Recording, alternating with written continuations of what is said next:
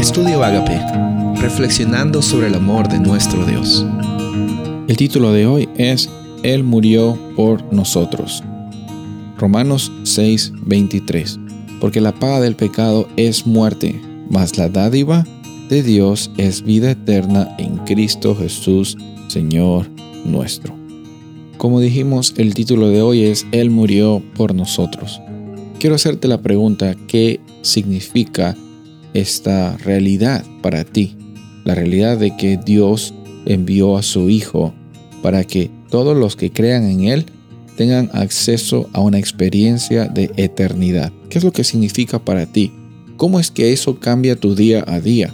Porque puede que lo sepas de, una forma cognitiva, puede que lo sepas de una forma de que ya lo sabes, eh, lo conoces eh, en un nivel eh, intelectual, pero ¿cómo es que eso se transforma en tu experiencia práctica, en tu experiencia del hoy, del vivir en cada momento, en esta vida, que muchas veces pasan circunstancias que están fuera de tu control, que muchas veces suceden cosas que sientes que ya no puedes seguir adelante, que muchas veces los amigos, familiares eh, pueden herirte, pueden hacerte algún daño emocional eh, o, otro, otro tipo de, dificultades que estás viviendo.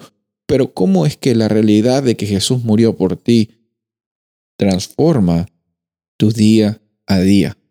A veces pensamos de que eh, la realidad de que Jesús murió por nosotros es para que Él venga por segunda vez y en el futuro, no muy lejano, esperamos con, con, mucho, con mucho anhelo, que Jesús venga y en ese momento es que ya vamos a poder vivir bien. En ese momento es que ya no, ya vamos a vivir con propósito. En ese momento ya no van a haber problemas, que sí es cierto, no lo van a ver. Pero cuando estamos hablando de la realidad de que Jesús murió por nosotros, Él no murió para que tú tengas un futuro con esperanza solamente. Él murió para que tengas un presente con propósito, con gozo, con esperanza, con plenitud, con abundancia. Él murió para que tú presente, incluso en un mundo lleno de circunstancias que están fuera de tu control, ese presente que estás viviendo, este día de hoy, el día de hoy, Dios ha, ha provisto por medio de Jesús la oportunidad de que tú tengas vida y seas victorioso y seas victoriosa en las circunstancias difíciles. En medio de esas circunstancias, la presencia de Dios se manifiesta y su nombre es glorificado. No te voy a decir que te va a ir bien en cada momento, pero te voy a decir que te va a ir para bien. Dios transforma las cosas para tu bien y para que su nombre sea conocido en las personas que están alrededor tuyo. Así que por fe caminemos con esta realidad.